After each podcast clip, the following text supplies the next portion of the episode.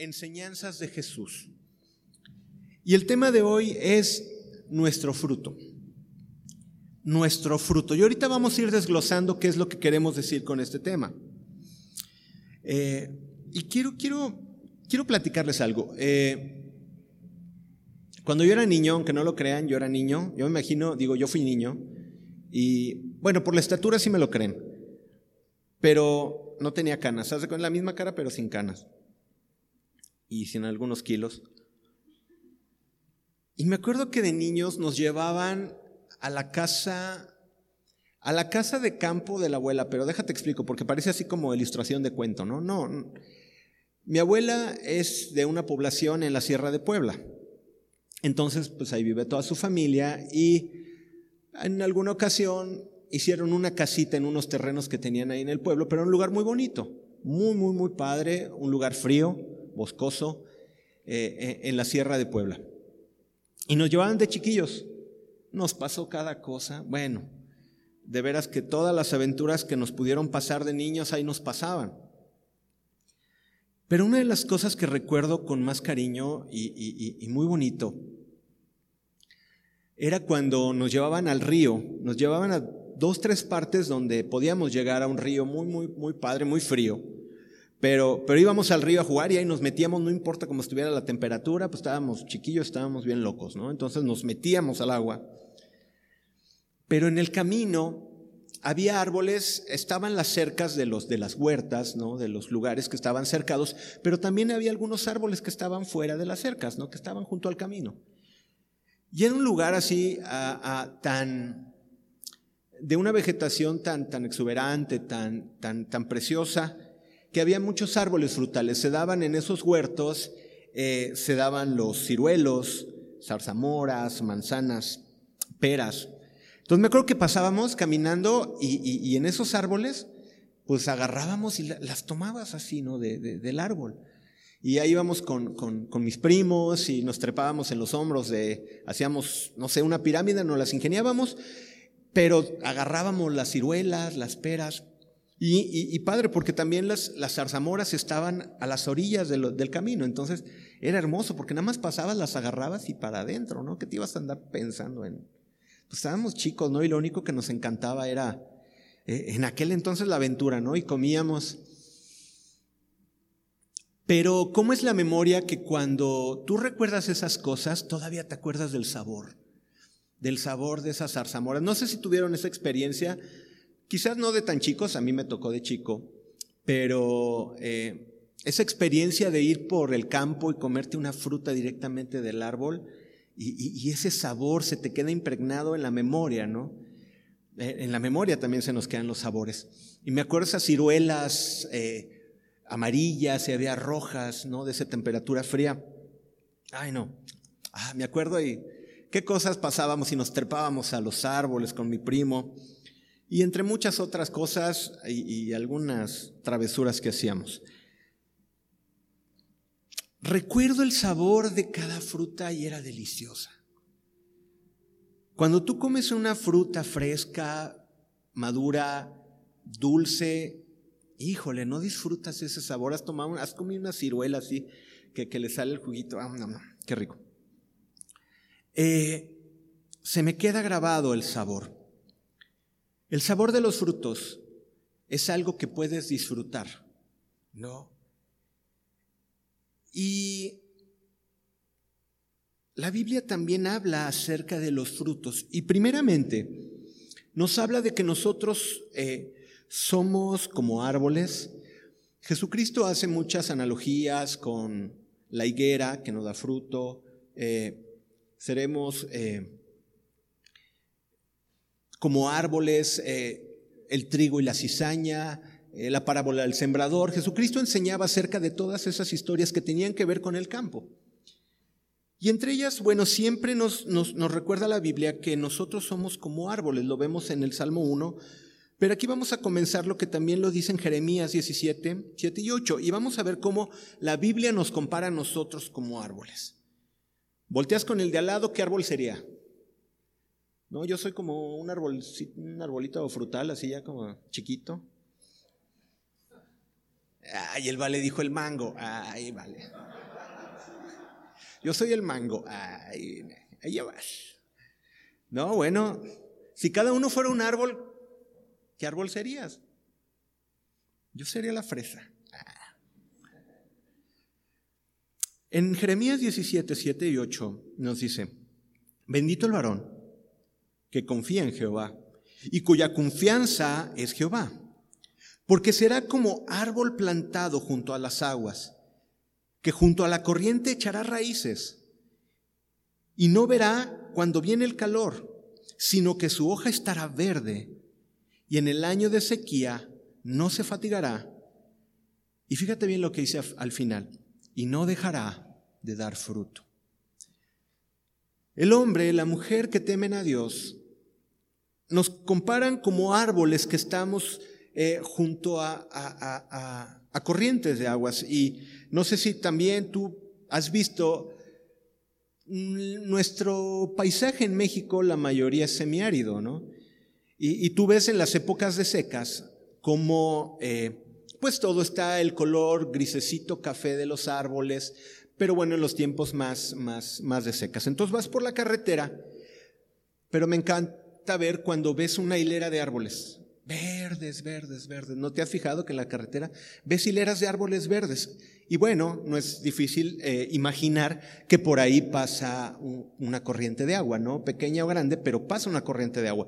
Entonces tú ves todos los árboles grisecitos, que es la época de secas, que se ponen muy bonitos cuando llueve, pero cuando es época de secas, se ven grises, cafés. Pero siempre vas a ver esos árboles verdes que están junto a la corriente del agua. Y la Biblia así nos compara hombres y mujeres que tienen ese temor de Dios y que, que viven no eh, confiados en el Señor. Dice, bendito el varón que confía en Jehová y cuya confianza es Jehová, porque será como árbol plantado junto a las aguas. Y todos los demás árboles, me imagino los, los árboles vecinos, ¿no? Que ya se empiezan a secar, ¿no? Y se ponen así. La hojita se les empieza a poner amarillita, seca, ¿no? Y voltean a ver a los que están cerca del agua y cómo quisieran los que están fuera ser como tú que estás temeroso de Dios, junto a corrientes de agua, tú siempre vas a estar verde. Tú siempre vas a estar verde, lleno de la vida del Señor, porque es una promesa del Señor. Así nos compara como árboles. Ahora, cada uno de los árboles, ah, como los hijos de Dios, tienen características particulares. ¿Cuál es la primera característica de unos de los árboles? Bueno, entre muchas, vamos a nada más tocar unos puntos.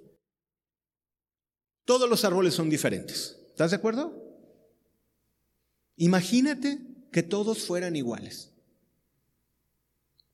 Imagínate que todos los árboles fueran igualitos, crecieran igual, las mismas hojas, se les caen las hojas al mismo tiempo. Imagínate la muchacha que busca un muchacho para, para, para, para novio, pues ¿Cuál escoge? Pues el que sea, ¿no? Pues es el mismo. O sea, que todos fueran iguales, ¿no? ¿Sí me entiendes? O sea, no, o sea, hay de todo tipo. O el chico que, que, que, que voltea a ver a, la chica y que todas las chicas fueran igual, mismo cabello, mismos ojos, eh, misma estatura. No. Los árboles del Señor, todos son diferentes. Y en la naturaleza todos los árboles son diferentes, aunque son de la misma especie. No todos crecen al mismo tiempo. ¿Están de acuerdo? Y aquí hay un principio que tú dices, Roy, está muy simple el ejemplo. No, es que es muy importante saber que somos diferentes porque a veces eso nos estorba a nosotros. ¿Sí me puedes creer eso? Porque tú quieres que todas las personas sean iguales y que se comporten igual y que todos crezcan de la misma manera y que todos tengan la misma forma, pero lo que tenemos que entender es que todos somos diferentes. El hermano que tienes a un lado, el amigo que tienes a un lado, es diferente a ti y va a crecer de manera diferente. O sea, y, uno puede decir, no, pero es que yo maduré más rápido porque mi vida fue así.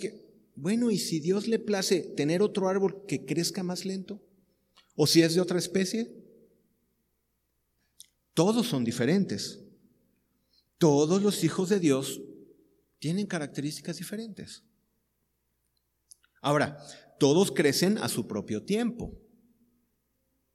Aun si siembras al mismo tiempo las semillas cada uno crecerá a su propio ritmo y a su propio tiempo. Has volteado con tu hermano aquí tú muy, eh, con mucha, ah, no sé, con, así muy, muy seguro de ti mismo y decir, ay, ese hermano no crece. Ay, ese hermano, yo ya, yo ya estoy en otro nivel y él no crece. En primera, si dices eso, no creo que hayas madurado mucho, pero a final de cuentas cada uno va a crecer en su momento. Debes de tenerle paciencia a tu hermano que tienes a un lado. Tenle paciencia, no todos van a crecer igual. Unos siguen diciendo sus mismas bromas de siempre, ¿no? Y, y luego dicen, ay, está bien, ten paciencia con todos. Hay otros que crecen más rápido. Ten paciencia a todos. Cada uno va a crecer de diferente manera. Y cada árbol se desarrolla conforme a la región de donde es. ¿Estás de acuerdo? O sea, tú has visto que, ay, vamos acá a la sierra y te vas a encontrar en la punta del cerro palmeras. Pues no porque no son de clima de montaña, ¿no? Ni tampoco, ay, así una hilera de pinos, ¿no? En la playa. Pues tampoco, cada árbol, conforme a la región, tiene sus características. Y, nosotros, conforme el lugar donde estamos, eh, el entorno que tenemos, cada árbol es distinto. La Biblia nos compara con árboles y habría mucha enseñanza acerca de esto, pero nos vamos a enfocar en el fruto. Hombres y mujeres somos como árboles, pero los que creemos en Cristo, esto es, los cristianos, somos llamados a dar fruto. Todos los cristianos como árboles somos llamados a dar fruto. Todos. Quizás te estás preguntando, ¿acaso yo maestro? Sí, tú también. Todos. Tú tienes que dar fruto. El Salmo 1.3 nos dice, será como árbol plantado junto a corrientes de aguas que da su fruto a su tiempo y su hoja no cae. Y todo lo que hace prosperará. Daremos fruto, pero lo daremos a su tiempo. Oye, ay, se me antojan unas ciruelas. Ay, aquí tengo una semilla de ciruelo. Lo voy a sembrar y mañana voy a ver a ver si ya tiene ciruelas. No, ¿verdad? No pasa eso. ¿Por qué? Todos van a dar su fruto a su tiempo. No todos dan el fruto rápido. Debemos de tener paciencia con los hermanos que van en lento crecimiento, como mucha gente lo ha tenido para conmigo, ¿de acuerdo? Debemos de tener paciencia. Todos van teniendo a su tiempo su fruto. Jesús nos compara con árboles y nos enseña, y aquí es donde vamos a tomar nuestra enseñanza y la enseñanza de Jesús. Y vamos a irnos sobre Lucas 6, y vamos a leer del 43 al 45. Acompáñame Lucas 6, 43 al 45.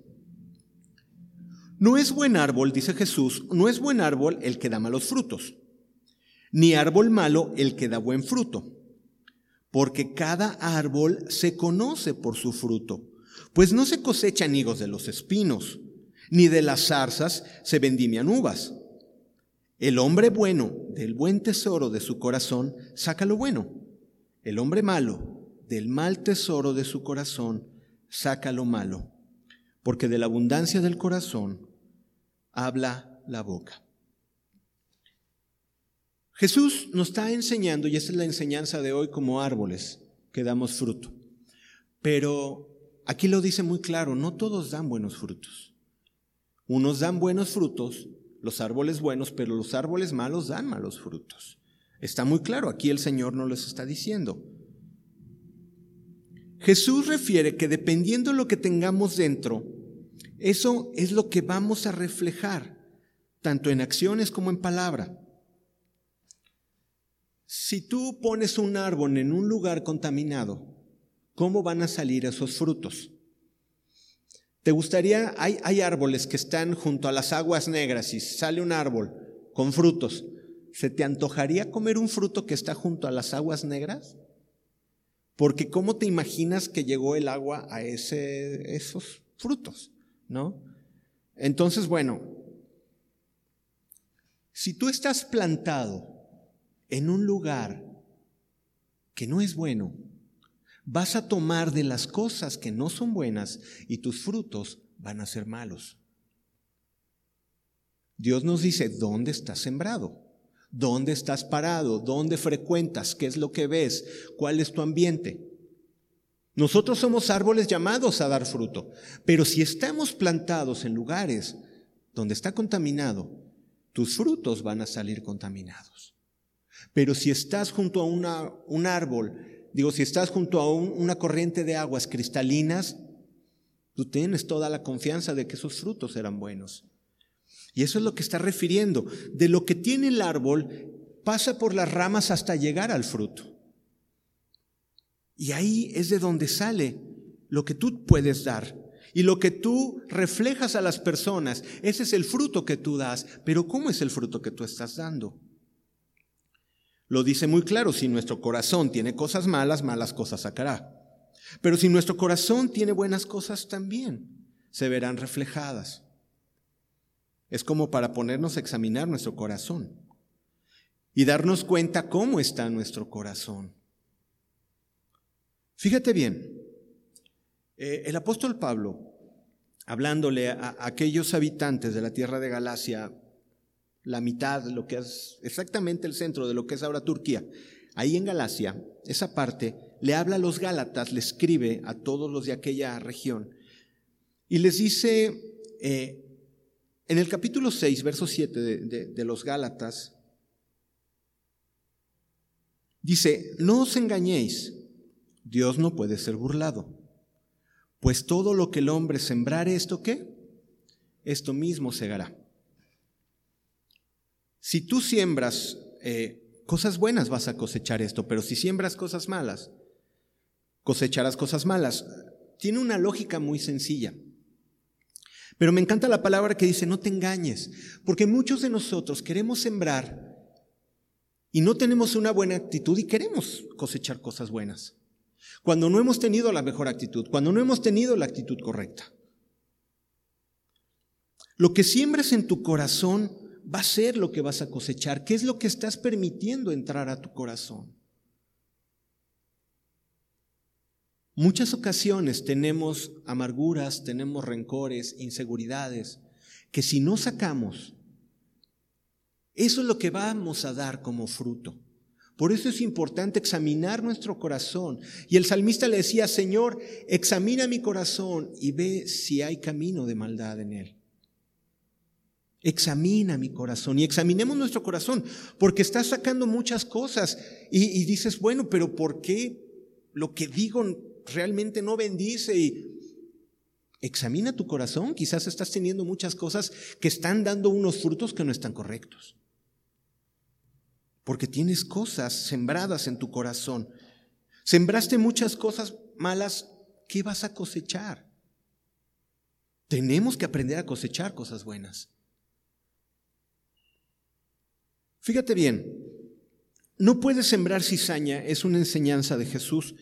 Eh, acerca del trigo y la cizaña, que vino el enemigo y sembró cizaña en el terreno bueno. No puedes sembrar cizaña y esperar que te dé trigo. ¿Sí me cachas? No puedes sembrar cizaña y esperar que te dé buen trigo. Déjame decirte una cosa, y yo, eh, yo la verdad abro mi corazón y te lo digo, porque no es nada oculto. Yo por mucho tiempo sembré cizaña. Yo por mucho tiempo cosas que no me parecían, cometí el error de platicarlas con otros y con otros y con otros y los contaminaba. Y lo hice y, y lo reconozco. No es algo ni nada, mucho menos que me enorgullezca. Pero a mí que ya me pasó, la intención de yo decirte esto como un testimonio es que no te pase a ti. Ciertamente los que estamos aquí parados al frente, créeme, créeme que no somos perfectos, pero por mucho. Pero buscamos cada día obedecer la palabra de Dios porque tenemos una investidura en la cual debemos de dar testimonio. Pero eso no quita que cometamos errores. No tenemos todas las respuestas. El Señor las tiene, pero nosotros también todavía vivimos en una carne donde cometemos errores. Ojo, no me estoy justificando. No, no por decir, estoy en la carne y se aguantan. No, lo que le estoy tratando de decir es que cometemos errores. Y mucha gente a la cual yo vi cometió errores y yo le juzgué, pero no solamente eso, sino cometí el error de platicarlo con muchas personas. Y sabes qué? Contaminamos el corazón. Si tú estás hablando mal, mira, de mí, pues bueno, tendrías tus razones, aunque el simple hecho de platicarlo con otras personas no te va a bendecir. Porque si estás sembrando cizaña y quieres que tu vida recoger trigo, no va a pasar si tú estás sembrando murmuración. Y hay muchos ejemplos en la Biblia. Recuerda Coré, Aarón y María, todos aquellos que hablaron. Ciertamente Moisés era hombre, mas sin embargo hablaron en contra de él y tuvieron castigo todos aquellos que hablaron. Y no es porque el de adelante fuera perfecto. Simplemente por el simple hecho de que Dios lo puso, debemos de tener respeto a lo que Dios ha puesto. ¿De acuerdo? Claro que yo me entero cuando a veces dicen cosas, ¿no? Pero mira, la verdad es que no pasa nada, o sea, porque a final de cuentas es algo con lo que aprendes y, bueno, es algo con lo que Dios te enseña. Pero yo no quiero que a ti te pase ni contamines el corazón de otros. Porque sabes que van a brotar raíces de amargura y no va a venir bendición a tu vida. Así que si ves algún error en alguna persona que Dios puso en su pueblo, no hables. Bendícelo, ora por él, ora por mí. Lo mejor que puedes hacer por mí es orar. Señor, tú conoces a Roy, le hace falta tanto, pero bendícelo, Señor. Tócalo, enséñale. Y créeme que me bendice más. Pero cuando tú criticas y murmuras, a quien le afecta realmente no es al, que murmuras, no es al que criticas, sino eres tú y tu corazón y a los que contaminas, porque luego se va regando y empiezan a decirse cosas que ni siquiera dijo el primero, ¿no? Como teléfono descompuesto, ¿no? Y, y de repente empiezan a decir cosas y luego el pastor nos ha comentado de muchas cosas que dice, ¿tú crees? Esto hablan y todo fuera de contexto. Eh, refiriéndonos a esto, no puedes sembrar cizaña y esperar que salga trigo. Ahora, si ya lo hiciste, bueno, pídele perdón al Señor y ya no lo hagas más. Y ya, con eso es suficiente, ¿no? Si sientes en tu corazón pedirle perdón a la persona como alguna vez Dios me mandó a pedir perdón, hazlo. Pero por lo pronto no quieras sembrar cizaña y esperar que venga trigo a tu vida. ¿Ok? Lo que siembras en la carne cosecharás en la carne. Lo que siembras en tus emociones, en tu amargura, en tu rencor, lo que siembras en todas esas cosas, las vas a cosechar de la misma manera. Por eso es que dice, no te engañes, Dios no puede ser burlado. Y, por eso esa es la parte que, que, es como una alerta que Dios nos pone a los que creemos en Él. No te engañes, no, no puedes decir, voy a criticar eso y Señor, por acá bendíceme. No, es que no puede pasar eso. Porque estás sembrando cizaña, eso es lo que vas a cosechar. Por eso dicen, Dios no puede ser burlado. No te engañes. Lo que siembras en la carne cosecharás en la carne, pero lo que cosechas en el espíritu, digo, lo que siembras en el espíritu, lo cosecharás en el espíritu. El apóstol Pablo, inspirado por el Espíritu Santo, nos explica esto. Y ahora vámonos a Galatas, un, capítulo anterior, en el 5. Galatas 5 y comenzamos en el 16. Digo, dice, dice Pablo, digo pues, andad en el espíritu y no satisfagáis los deseos de la carne, porque el deseo de la carne es contra el espíritu y el del espíritu contra la carne. Y estos se oponen entre sí para que no hagáis lo que quisiereis. Esta palabra es tremenda, muchachos, porque ¿cuántos tenemos luchas en la carne? ¿Nada más yo? A ver, ¿cuántos tenemos luchas en la carne? La verdad, la verdad. ¿Qué es esto? Cuando le batallas con, ah, híjole, no tengo que ver eso y lo ves. No tengo que decir eso y lo dije. No tengo que pensar eso y lo pensé. No tengo que agarrar eso y lo tomé. Y no voy a ver feo a esa compañera de trabajo. ¿Y cómo la viste? Así de que la quieres matar así con tu AK-47 de mirada, ¿no? ya quisieras eliminarla. Y, batallamos con que no lo hagas. Y, el Espíritu Santo te dice, no lo hagas, no lo hagas, no lo hagas. Y la carne te dice, ¿cómo no? Que siente el rigor de tu desprecio, ¿no? Desde el último peldaño de tu orgullo, ¿no? Así que sienta, así que, que, se sienta, ¿no? Y la carne se goza con contener esas actitudes. Y de repente hasta te sientes bien de, ah, sí, pero... Ah". La acabé solamente con la mirada. Nada, me vio y mira, ya no se le va a ocurrir. Pero sin embargo, es todo lo contrario a lo que Dios dice. Dios da gracia al humilde. Y pide que tengas una buena actitud para con tus compañeros de trabajo, para con tu familia. Ay, no, esto no lo voy a dar porque, porque, porque se me va a acabar. Y el, Señor te dice, dalo, yo te voy a dar más. Y, es una lucha de, ah, lo doy o no lo doy. Y ¿Sí o no? Batallamos. Batallamos en pensamientos, batallamos en actitudes, batallamos en sentimientos. ¿Por qué? Porque vivimos en una carne donde todavía quiere reinar eh, eh, el yo y quiere reinar la carne y quiere hacer lo que quiere. Pero aquí lo dice claramente. Dice, pero no tienes que caminar eh, conforme la carne. Dice, andad en el espíritu y no satisfagáis los deseos de la carne. ¿Qué quiere decir? Cuando te quiera venir ese pensamiento, ¿qué es lo que le tienes que decir al pensamiento? Le tienes que decir, no, no, no pienses eso, no pienses eso. Ahora, tú dices, ¿cómo se puede dar esto? El espíritu, que es lo que Dios sopló en el hombre, el espíritu es la naturaleza de Dios. Dios es espíritu. Y Dios sopló sobre nosotros y sobre todos los seres humanos espíritu de vida. La parte de Dios es espíritu. Ok.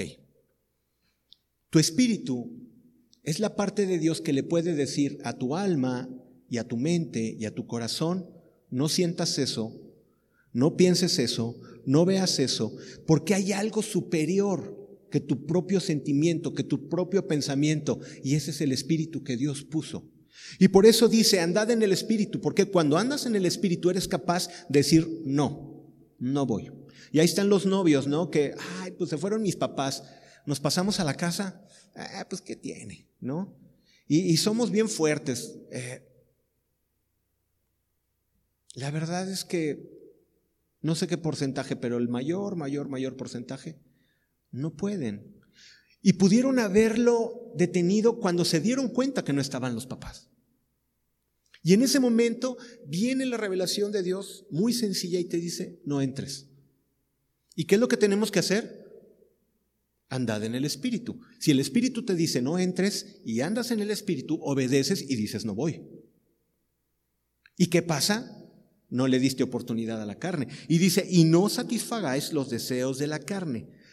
Porque el deseo de la carne es contra el espíritu y el del espíritu contra la carne. Estos se oponen entre sí. ¿Para qué? Para que no hagáis lo que quieres. Para que no hagas lo que quieres. Tú quieres hacer las cosas y deleitarte en tu carnota, ¿verdad? En la carnívora te quieres acá deleitar y el espíritu te dice, no, no. ¿A quién tienes que hacerle caso? Al Espíritu. Ok, pero ¿cuántos dicen, es que yo, mi carne es débil? Y es que yo no puedo y no tengo dominio propio. Mira, es muy sencillo. Bueno, es muy complicado, muy difícil, pero el razonamiento es muy sencillo. Y esto lo he explicado y es un ejemplo muy eh, usado. Pero si tienes a dos ah, perros de pelea, ¿no? Y alimentas a uno por un mes y al otro le das nada más pura agüita y, tres croquetas al día, ¿cómo vas a tener a uno fuerte, no? Y le vas a dar alimento y el otro lo vas a tener débil. ¿Cuál va a ganar? El que alimentas más. Si tú alimentas más el espíritu, seguramente tu espíritu así de rápido va a decir, no, te das la vuelta y corres. Y así, eso es andar en el espíritu. Pero si todo el tiempo estás junto en el territorio donde está las aguas negras y donde está toda la podredumbre de tu orgullo, de, escuchas todos los comentarios negativos de todos y donde se, escuchan puras ah, malos pensamientos y, majaderías e insultos. Cuando todos son movidos por la carne, si estás sembrado junto a esas aguas, lo más seguro es que tu fruto luego, luego va a dar lo de la carne. Los que confían en Dios y tienen temor de Él son como árboles plantados junto a corrientes de aguas. Y esos tienen la capacidad de poder responder rápido. Esos son los que viven en el Espíritu. Está sencillo el razonamiento, aunque en la práctica es muy complicado. Pero si tú estás alimentando tu espíritu, tu espíritu, tu espíritu. Ahora, hay un engaño muy, muy, muy particular de Satanás que te hace pensar de, ¿para qué tanta eh, santurronería? Ay, ¿para qué tan? Es, exagerado. No, son bien exagerados. La verdad es que, no, no, no, es muy, muy santurrón eso de que, que apártate. Ok, está bien, está bien. O sea, a final de cuentas, son libres de pensar. Pero déjame decirte una cosa, la consecuencia de las personas que no le dan importancia a las cosas del Espíritu es que van a terminar cayendo en las cosas de la carne. Y eso ha sido comprobadísimo. Muchas, muchas personas dicen, no, no, no, yo soy muy fuerte, a mí no me va a pasar nada. Y sigues andando en, en los deseos de tu carne, alimentando ese animal, no, que es la carne. Claro, cuando necesitas una respuesta para hacer las cosas del Espíritu, no vas a poder. No puedes. Y te gana fácil, porque estuviste sembrado junto a esas corrientes fétidas. Entonces, tu fruto va a ser de la misma manera. Andad en el Espíritu y no satisfagáis los deseos de la carne. En el 18 nos dice, pero si sois guiados por el Espíritu, no estás bajo la ley. ¿Qué quiere decir esto? que si eres guiado por Dios ya no tienes que andar preocupado por las normas, porque a final de cuentas las haces simplemente porque el Espíritu Santo te hace caminar rectamente. Una ley es algo que tienes que hacer y que está escrito para que lo hagas. Y la ley te dice, tienes que pagar impuestos. ¿Cuántos dicen amén? Y dice, pues tienes, o sea, la ley te dice que tienes que respetar a las autoridades. Y la ley te dice muchísimas cosas que son cosas que tienes que obedecer. Pero cuando tú estás en el Espíritu, dicen que no hay ley. ¿Qué es lo que pasa? Te es fácil caminar en las cosas que tienes que hacer. ¿Por qué? Es que no necesitas que te estén diciendo una ley, porque en el Espíritu haces las cosas correctas, haces las cosas rectas. Ya eso somos llamados. Ya no estás bajo la ley. ¿Por qué? Porque haces las cosas de la ley porque te salen naturalmente. En nuestra vida siempre va a existir la lucha entre nuestra carne y nuestro espíritu, pero no satisfagáis los deseos de la carne. Continuemos leyendo en Gálatas 5:19. Y fíjate bien, te voy a dar una lista. Bueno, la Biblia nos da una lista, yo te la voy a leer. Gálatas 5:19 al 21 dice, y manifiestas, y fíjate bien las palabras que estamos leyendo, y manifiestas son las obras de la carne que son adulterio ¿Cómo surgió el adulterio? Empezaste a guardar resentimiento, insatisfacción con la mujer de tu juventud, con la persona que Dios te dio, y empiezas a poner los ojos en otra persona donde encuentras todo aquello que tú necesitas. Ok. El adulterio no surge, nada más nos vamos a detener en dos casos y ahorita leemos la lista. Pero el adulterio no nace de que, ay, se me ocurre ahorita adulterar, sino es algo que estás meditando y que estás dejando entrar en tu corazón. Y estás dejando entrar en tu corazón y en tu mente y pensamientos y le das vueltas y, empiezas así, y si le hago así, y cómo le hago para que no nos vean, y, así empieza la cabeza perversa, ¿no? A, a, planear todo el adulterio. Y llega el momento pues, en que se da. ¿Por qué? Porque alimentaste tanto los pensamientos y el sentimiento que se desarrolló en eso. Fornicación. ¿Qué es la fornicación? Toda relación fuera del matrimonio. ¿Y qué pasa? Si estás en el Espíritu, es fácil decir que no. Pero si estás en la carne, es fácil decir que sí. Sencillo y muy claro. Cuando estás en el Espíritu y estás pleno, cuando estás en Dios, hay muchas cosas que la carne no necesita y sabe esperarse y da su tiempo y sabe esperar los tiempos. Pero es porque caminas en el Espíritu y no estás dándole vueltas en los pensamientos a los deseos de la carne. ¿Qué es difícil? Es difícil. Pero compruébalo. Si empiezas a pensar en las cosas del Espíritu, la oración, te vas a dar cuenta que empiezas a encontrar una satisfacción en las cosas de Dios y vas a empezar a darte cuenta que no necesitas muchas cosas. Y vendrán las cosas en su momento y en su tiempo. ¿Por qué? Porque Dios es fiel. Pero si sigues torturándote, ¿no? Con que, híjole, pero es que no puedo. Y va a llegar el momento en que se va a manifestar y va a venir la fornicación. Y dice, manifiestas son las obras de la carne, adulterio, fornicación, inmundicia, lascivia, los pensamientos que están todo el tiempo maquinando. Eh, eh, eh, pensamientos sexuales desordenados, idolatría, hechicería, fíjate bien, enemistades. ¿Cuántos tienen enemistades? Qué fuerte está esto, ¿verdad? Enemistades. Y lo está poniendo en la misma lista el adulterio, la fornicación y las enemistades. La idolatría y la hechicería con las enemistades. Dice la Biblia, por cuanto esté de vosotros, estad en paz con todos.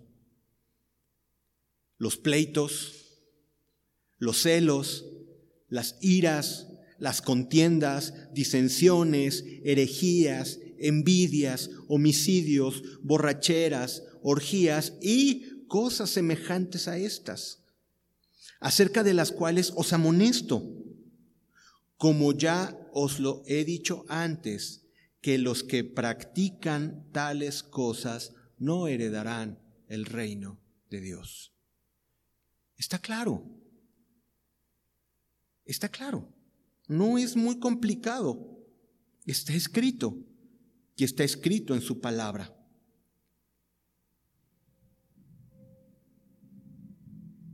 Manifiestas son las obras de la carne. Cuando nosotros vivimos en la carne es muy fácil llegar a estas cosas. ¿Cuántos hemos hecho alguna vez alguna dieta? Te abstienes de ciertos alimentos que, bueno, obviamente me imagino eh, eh, el nutriólogo no te da unas recomendaciones, etcétera, y bueno, tienes que disciplinarte porque tienes un objetivo. Y claro, de repente cuando estás a dieta te pasa así, ves un carro que está redondito y piensas que es una hamburguesa.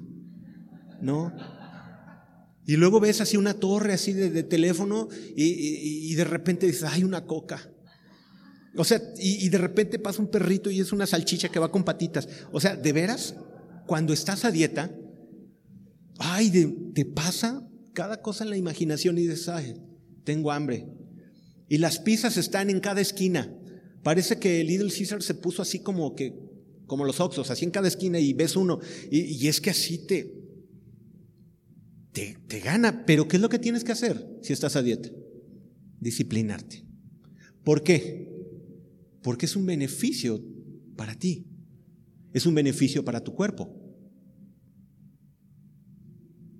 Espiritualmente también es lo mismo. Si tú te abstienes de las cosas de la carne, tu espíritu se va a ir fortaleciendo. Y cuando tu espíritu se fortalece, empiezas a, obtener gracia, sabiduría, paz, gozo, y ahorita lo vamos a ver. Pero si no se obtienes de estas cosas y bueno, le sigues entrando, bueno, vas a tener las consecuencias de las cosas con las cuales te alimentaste. Esas son las obras de la carne. Dice, y como os lo he dicho antes, que los que practican tales cosas no heredarán el reino de Dios. Para que puedas llevar a cabo alguna de estas obras de la carne, debiste previamente de alimentar ese deseo. Fíjate bien, en Santiago 1.14 eh, nos escribe, vamos a leer desde, desde el 14, sino que cada uno es tentado cuando de su propia concupiscencia es atraído y seducido. Y vamos a quedarnos ahí en el 14, sino cada uno es tentado cuando de su propia concupiscencia, y esta es la parte que yo quiero eh, eh, hacer énfasis, cuando de su propia concupiscencia, ¿saben qué es esta palabra, propia concupiscencia? Les voy a ser honesto, cuando yo llegué al Señor y escuché esta palabra, pensé que era una señora. Y concupiscencia, ¿qué es concupiscencia? ¿Sabe? Pensaba que era una doña, pero no. Concupiscencia es un pensamiento desordenado de tus deseos, un pensamiento continuo y desordenado de aquello que deseas y anhelas. Cuando tú ah, tienes un deseo eh, en la carne y le estás dando vueltas todo el tiempo, todo el tiempo, todo el tiempo, todo el tiempo, todo el tiempo, todo el tiempo, dice que cada uno es tentado cuando de su propia concupiscencia, o sea, cuando su propio desorden en sus pensamientos están continuamente pensando en eso que no te conviene, va a llegar el momento en que te va a hacer caer y lo vamos a leer adelante en el 15. Entonces, la concupiscencia después de que ha concebido, o sea, después de que se formó eh, eh, ese pensamiento, concibe y da a luz al pecado. Dice, entonces la concupiscencia, después de que ha concebido, da luz al pecado y el pecado, siendo consumado, da luz a la muerte. La manera en que nosotros caemos y todos los hombres y grandes hombres de Dios, o bueno, eh, pastores muy usados en los ochentas, noventas, televangelistas y todos que, que cometieron errores y cayeron, es porque ya les preguntas, y después de que cayeron y arrepentidos te dicen, es que hubo un pensamiento en mi cabeza que nunca dejé, que nunca quité, que nunca quité. Y ahí estaba el pensamiento y, dice, pues no me hace daño, no pasa nada, ¿no? Es un pensamiento, es un pensamiento, ¿quién lo sabe? Lo sabe Dios y lo sabes tú. Y, lo que pasa es que cuando ese pensamiento les das vuelta y vuelta y vuelta y vuelta, dice que esa concupiscencia, somos tentados porque estamos dándole duro a ese pensamiento y de repente concibe, da a luz el pecado y, y después viene la muerte. Entonces lo que Dios nos llama es a vivir en el Espíritu. ¿Por qué? Mira, es muy sencillo. Si yo te digo, ¿sabes qué? Es que ya como cristiano, pues ya el tomar, el sexo, la fiesta, esto, lo otro, pues ya como no se te dan, ¿no? Ya como que... Entonces, el carnal, lo primero que va a decir, eh, qué aburrido. ¿Sí o no? Espero no lo hayas pensado. Pero si lo pensaste, a eso es a lo que me refiero. Ay, qué aburrido. ¿No? Es exactamente el ejemplo. Cuando te hablan de, no, es que, no, pues el amor, el perdón, la alabanza, adorar a Dios y todo. Qué aburrido, ¿no? Yo nada más voy para cotorrear con los hermanos al final y, a ver si, si Dios me habla ahí con una hermana, ¿no? O sea, bueno, está bien. Pues si es así, pido a Dios que con la predicación te cambie y te toque, ¿no? Y, puedas. Eh, se cumple el propósito, pues quizás la motivación fue incorrecta, pero Dios te tomó. Precisamente de eso se trata. Cuando hablamos de la alabanza, la adoración, muchos dicen, ay, qué santurrón. ¿Quiénes dicen eso? Pues claro, los de la carne. Es muy sencillo, muy fácil. Aquellos que están en la carne y que no, pero es que a veces, a veces ponemos valores más grandes que en el Señor. O sea, eh, he conocido personas que les es más importante una amistad que Dios. Y tú dices, oye, ¿qué tiene de malo eso? No, espérame. Muchas veces son más fieles a las amistades que a Dios. Y a veces toleramos cosas en los amigos, ¿no? Que yo sé, que tú sabes que van por un camino de muerte y las toleramos porque es más importante la amistad. Si un amigo no te estorba para decirte estás mal, entonces en Cristo no es tu amigo, en Cristo. Y en la carne es tu cuate. Pero si tú estás cometiendo un error y viene tu hermano y te dice, ¿sabes qué onda? La estás regando. ¿No? O están dos cometiendo un error y de repente uno le entra el Espíritu de Dios eh, eh, y, y empieza a decir, ¿sabes que no es correcto lo que estamos haciendo? Y si el otro accede, de veras que el Señor está obrando. Y de eso se trata. Pero si tus amistades es para lo malo, son amistades, pero no son en el Señor, son en la carne. Y esto es una realidad. Sí, o sea, llega el momento en que te dirán, ah, qué santurrón, no, qué aburrido, que bueno, está bien, no importa. O sea, pues al Señor le dijeron un montón de cosas, al Señor Jesús, ¿no? Pero nuestra responsabilidad es hablar el Evangelio. Y esto es el Evangelio. No, satisfagáis los deseos de la carne. Anda por el Espíritu. Ok. Hay otro camino. Un camino con el cual no hay ley. Y seguimos leyendo en Gálatas a 5, 5, 22 y 24, que nos dice, siguiendo el texto, mas el fruto del Espíritu, y aquí es donde estamos hablando del fruto, mas el fruto del Espíritu es amor, gozo, paz, paciencia, benignidad, bondad, fe, mansedumbre, templanza. Ah, ok, lo leemos así como en lista y como que nos falta saborearlo. Vamos a, leerlo con calma. Mas el fruto del Espíritu es amor. Y cuando nosotros empezamos a alimentarnos en el Espíritu y andamos en el Espíritu, nos empieza a nacer un amor por las demás personas. ¿No te ha pasado eso? Cuando, cuando tú llegaste al Señor y vivías en tu primer amor, híjole, querías abrazar a todos y querías orar por todos y que todos supieran de Cristo porque Dios había hecho, porque habías nacido de nuevo y, tu espíritu estaba eh, recién nacido, ¿no? habíamos nacido en el espíritu. ¿Cuántos se acuerdan de ese tiempo? Yo me la pasaba tocando la guitarra a las 3 de la mañana hasta que escuché a mi papá, ya, ya cállate. ¿No? Y sí, pues es cierto, ¿no? Pero yo estaba, ya, y era una guitarra con hoyos por todos lados, no nada más era el del centro, sino tenía rajadas por acá. Era de mi papá de antes que se casara y la tenía ahí guardada y fue la primera con la que aprendí. Pero no importaba porque era la guitarra del Señor y los carros del faraón. Estoy hablando de mis épocas. Pero no paraba de cantar y de repente le querías compartir a, a, todos y luego veías y abrazabas a alguien y abrazabas a los hermanos.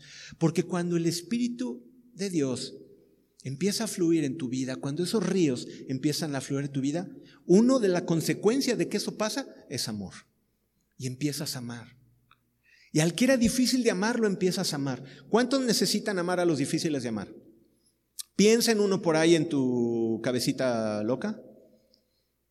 ¿Cuántos necesitan amar a alguien que es difícil de amar? Ah, bueno, tenemos que andar en el Espíritu. Y vas a ver que sí se puede. ¿Se acuerdan lo que Jesús decía? Habéis, oído que fue dicho ojo por ojo y diente por diente, pero yo te digo, ama a tu enemigo. ¡Wow! Jesucristo era otra onda. Jesucristo era de veras otro boleto. Jesucristo amaba, amaba a sus enemigos a los que le injuriaban y a aquellos que, le condenaban y a aquellos que, que, le decían mentiras y le inventaban chismes y que le trajeron a la mujer en, en, en pleno acto del adulterio y aquellos que trataban de tentarle todo el tiempo para hacerle caer, Jesús lo amaba. Hay una parte maravillosa cuando viene el, el, joven rico, ¿no? Y le dice, Señor, ¿qué necesito para tener la vida eterna? Y le da los mandamientos, dice, todo eso lo he guardado desde mi juventud. Pero hay una parte muy especial donde dice, Jesús le amó y le dijo. Y yo había pasado esa historia, pero cuando llegué a ese punto y dijo, Jesús le amó y le dijo, y sabía que él prefería las riquezas antes que seguirle, pero aún así le amó. Jesús amaba. ¿Se acuerdan de la historia de la semana pasada? Amó al pecador, pero también le rogaba al hijo mayor que entrara porque lo amaba. Y eso es cuando naces del Espíritu, puedes amar, puedes amar. Es amor, es gozo. ¿Cuántos necesitan gozo? Eso, bueno, eso es una, como una muletilla cristiana, ¿verdad? ¿Cuántos tienen gozo? Pero les voy a explicar esto. Alguna vez lo he dicho. Eh, en alguna ocasión yo estaba con nuestro maestro, eh, un, hombre que yo admiro mucho, en el Instituto Bíblico. Él era el pastor principal de la iglesia y nos enseñaba consejería. Y una vez nos contó acerca de una persona que un día anterior había chocado y en ese accidente había muerto su hijo. ¿Ok? Le preguntan ya en, el tiempo del velorio, va el pastor y le pregunta a este hombre, ¿cómo estás? Y le dice una palabra que aún al mismo pastor dice, ahí aprendí la lección con este hombre. Y le dijo, no estoy feliz, pero tengo gozo. Y de repente así. El gozo va más allá de las circunstancias que tengamos. El gozo es tener esa alegría permanente de saber de que pase lo que pase, Dios está con nosotros. De que pase lo que pase, no nos dejará. De que pase lo que pase, el Señor proveerá. De que pase lo que pase, podemos cantarle y alabarle.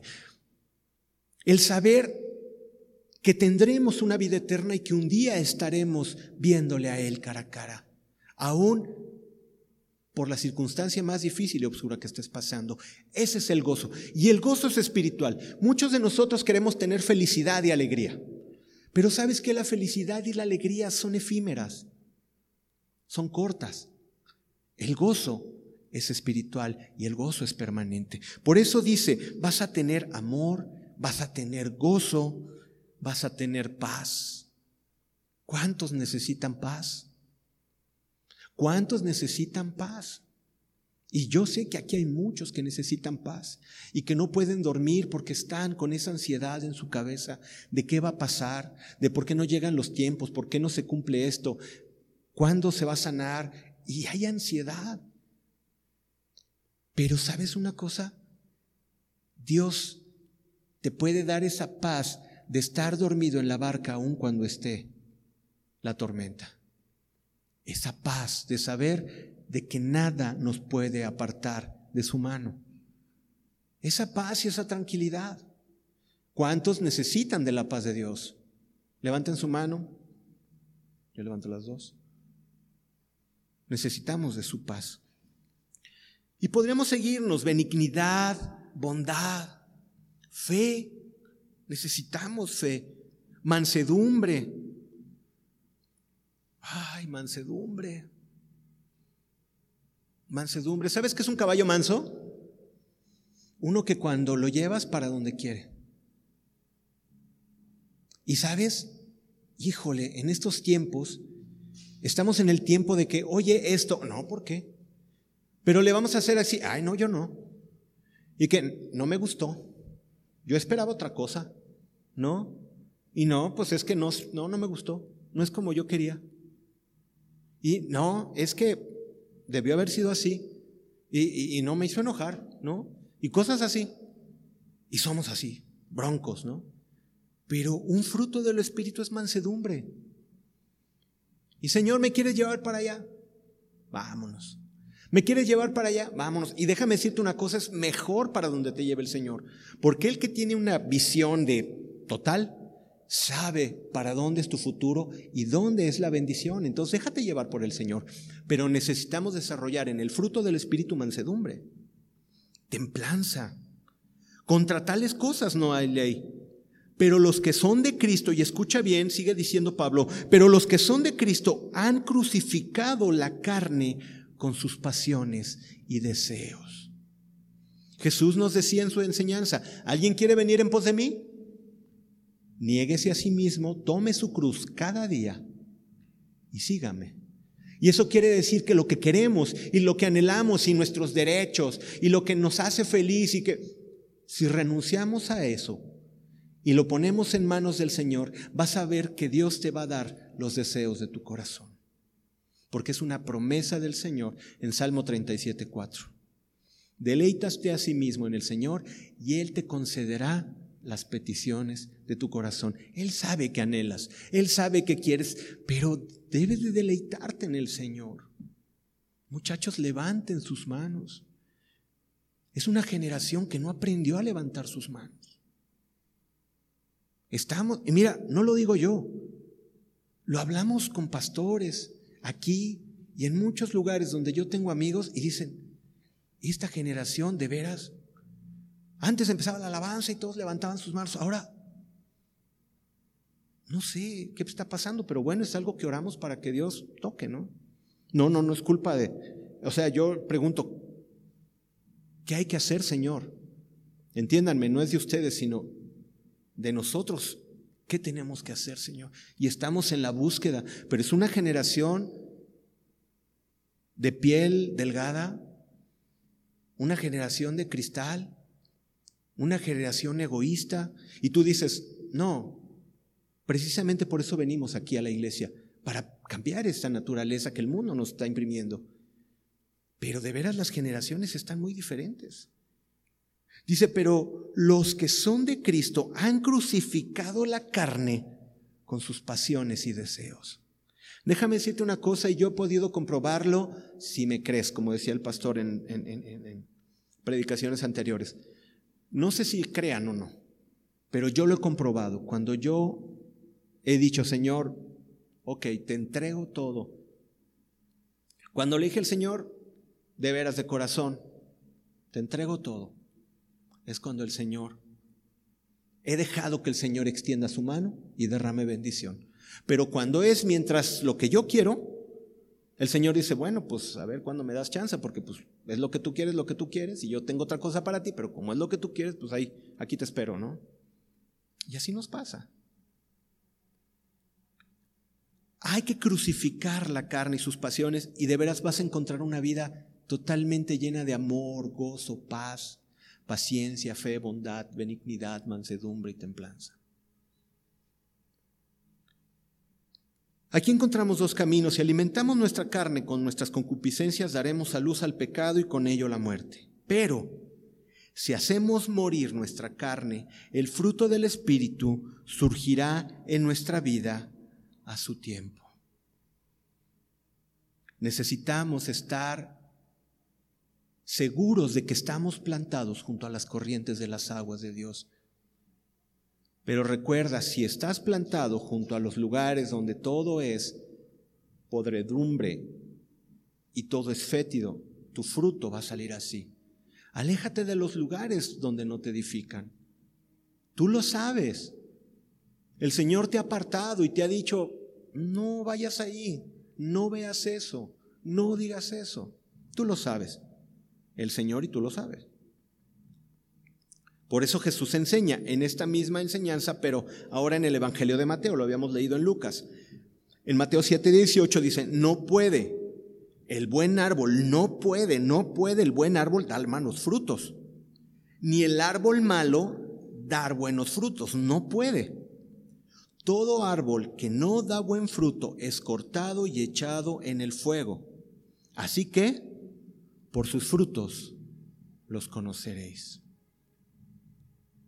Es, bien bonito, ¿no? Cuando te llegan muchos, eh, platicas con muchas personas, muchas, eh, en, a través del tiempo, ¿no? Y hay muchos que no, yo oro y, busco a Dios y, y, te empiezan a hablar así y está padre, ¿no? Pues tú los escuchas, ¿no? No, no, no juzgas. Pero luego, luego ya empiezas a ver que es, o sea, como, no, es que quieren mostrarse su vida espiritual y, y es que yo oro y yo busco y yo fui a las misiones y, y yo, yo, yo, yo, y ahí es como que empiezas a decir, no, aquí está desequilibrado, ¿no? Y cuando estás escuchando a una persona que, que, te está echando su rollo, ¿no? Y se está ensalzando a sí mismo, recuerdas esta palabra y dices, mira, por sus frutos los vas a conocer. Y en su vida, en su día a día, en su vida cotidiana, en la manera en la que se comporta es como te das cuenta si es un verdadero cristiano o no. Como dice el pastor, aquí podemos ver los cristianos más perfectos y maravillosos, ¿no? Y todos tienen su cara de angelitos y, uh, y su aureola brillante, ¿no? Y todo padrísimo. Pero ¿cómo eres en tu casa? ¿Cómo eres cuando te enojas con tus hermanos? O cuando te enojas con el vecino, le echas la basura, le estacionas el carro enfrente. Entonces todo lo que hables no sirve de nada, porque a final de cuentas, como Dios te ve, es por los frutos que tú desarrollas. Y es eso lo que tenemos que preocuparnos. Basta de tanto rollo, ¿no? Y mejor que nuestra vida hable. Yo hace poco le decía a un hermano, le digo, es que ya llegó el tiempo en que, mira, no hables y que tus hechos hablen. Ya, tu boca, mira, porque de veras, cada vez que habla, algo pasa y la riega. Entonces le decía al hermano, ¿sabes qué? Ya. Mejor ahora que tus hechos hablen, dice un dicho muy conocido en el mundo cristiano, ¿no? Que tus hechos griten tanto que no dejen escuchar a tus palabras. Y así es, ¿no? Palabras más, palabras menos, ya. Tiene muchas versiones. Yo hablé la de Roy habla hoy, entonces es la que yo me acuerdo pero que tus hechos hablen más que tus palabras. El fruto es por lo que nos van a conocer. ¿Cómo te conocen a ti en la oficina? Ahí viene el enojón. Ay, ahí viene el que es bien codo. ¿No? Uy, ahí viene el especialito, ¿no? Que es cristiano. ¿Qué es qué? ¿Qué dicen en tu trabajo? ¿Qué dicen en tu familia?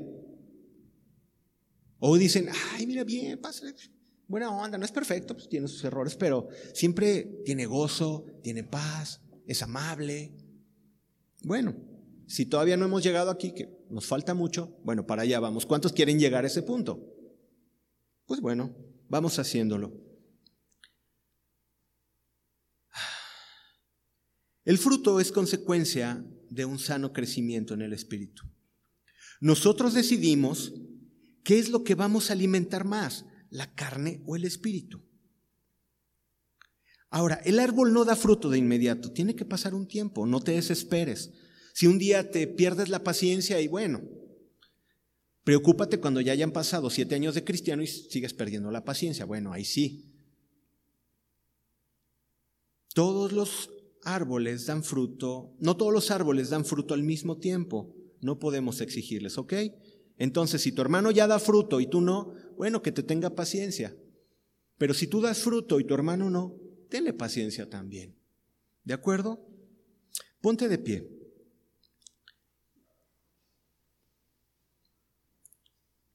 ¿Quieres experimentar el verdadero amor? ¿Buscas gozo? ¿Anhelas paz? ¿No eres paciente? ¿Te falta fe? Creo que hemos encontrado la respuesta el día de hoy. Tenemos que caminar en el Espíritu. Haz morir las obras de la carne. Haz morir las obras de la carne. Ya no le des vuelta a los pensamientos de pobrecito de mí, nunca puedo, soy una basura, la riego, ¿eh? voy a comerme esa tuna aunque me espine la mano. O sea, ¿qué te quiero decir? Ves a una chica y yo no sé cómo le voy a hacer, pero voy a ir. o sea, ya quítate esos pensamientos y deja que Dios sea el que obre a través de tu vida. Perdona. Sé el tipo más buena gente de la oficina y que te critican y te dicen más buena gente todavía. Saluda, ve a la tienda y ofrécele a todos, ¿no? Y si te quedas sin nada, no importa, ofrécele a todos. Sé generoso, sea amable, saluda, despídete. En tu trabajo, en tu escuela, en tu familia. En tu familia no quieren ser cristianos porque no han visto fruto en ti. Dice mucho aleluya, gloria a Dios, pero de veras le sale el demonio propio, ¿no? Y la verdad es que no es así. Tienen que haber frutos en nuestra vida para que los demás crean que ha habido un cambio y que Jesucristo ha hecho un cambio en nuestra vida. Así es como tiene que ser. ¿Y saben qué es lo más hermoso? Y yo lo veo en ustedes, así va a ser. ¿Lo creen? Yo lo creo y lo creo por ustedes y ustedes lo creen por ustedes. ¿Ok? Cierren sus ojos y vamos a orar.